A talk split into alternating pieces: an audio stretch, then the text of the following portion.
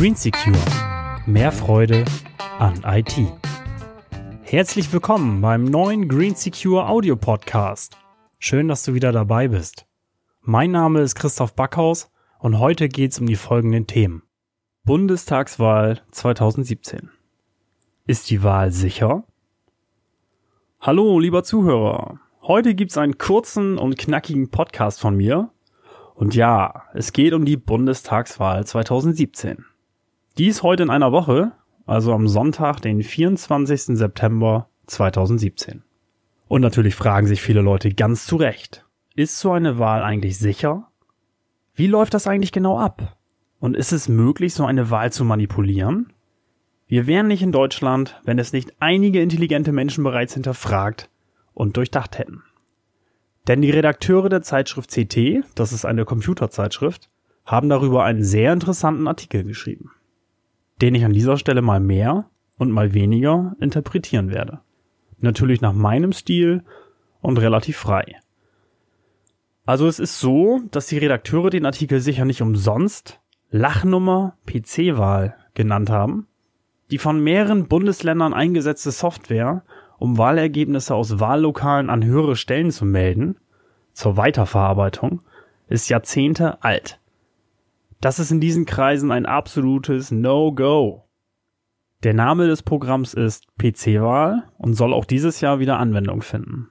Glücklicherweise haben sich Profis des CCC, der Chaos Computer Club, im Auftrag von Zeit Online die Mühe gemacht und dieses Programm auf Herz und Nieren getestet.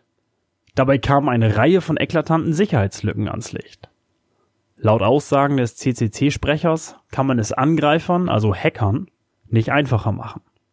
Die lokale Verschlüsselung der Zugangsdaten, unverschlüsselte oder unkenntlich gemachte Daten, leicht zu knackende FTP-Server für das Hochladen und Verteilen der Ergebnisse, unverschlüsselte Übertragung der Ergebnisse im Internet und das Schlimmste, große Anfängerfehler bei der Konfiguration des vom Hersteller genutzten Webspace für die Software-Updates. Du merkst, hier waren entweder amateurhafte Programmierer am Werk oder es wurde sich wirklich seit zig Jahren nicht mal ein bisschen auf die Sicherheitslücken konzentriert. Aber eine Hoffnung gibt es zum Schluss dennoch. Alle Landeswahlleiter sind dazu angehalten, die Übermittlung der Wahldaten auf zusätzlichen Wegen abzusichern, zum Beispiel per Telefon. Außerdem müssen die Wahlhelfer in Deutschland die veröffentlichten Ergebnisse mit den eigenen Auszählungsunterlagen vergleichen. Und dies wird zum Glück heute noch per Papier gemacht. Als Fazit lässt sich festhalten, dass das genutzte Programm vielleicht nicht ein komplettes Desaster hätte anrichten können, trotzdem ist dies eine wichtige Warnung, falls in den kommenden Jahren vollelektronische Wahlautomaten eingesetzt werden sollen. Ich persönlich finde es eine Schande und für so ein fortschrittliches Land wie Deutschland absolut peinlich. Hierzulande muss noch unheimlich viel Aufklärungsarbeit und vor allen Dingen Programmierarbeit geleistet werden. Ja, an dieser Stelle die Aufforderung, gehe wählen, sofern du das schon darfst. Gebe nicht anderen Parteien, die du nicht magst, die Möglichkeit zu gewinnen. Denn jeder, der nicht wählt, darf sich auch nicht beschweren.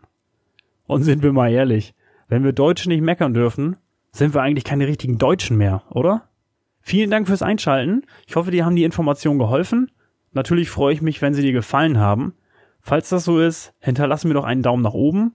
Und wenn du denkst, dass andere diesen Podcast hören sollten, teile ihn und hilf mir noch mehr Leute damit zu erreichen. Dankeschön. Schönen Sonntag. Bis nächste Woche, wenn es wieder heißt Podcast Time mit einem Gast im Interview. Mach's gut. Ciao. Dein Christoph. Green Secure. Mehr Freude an IT.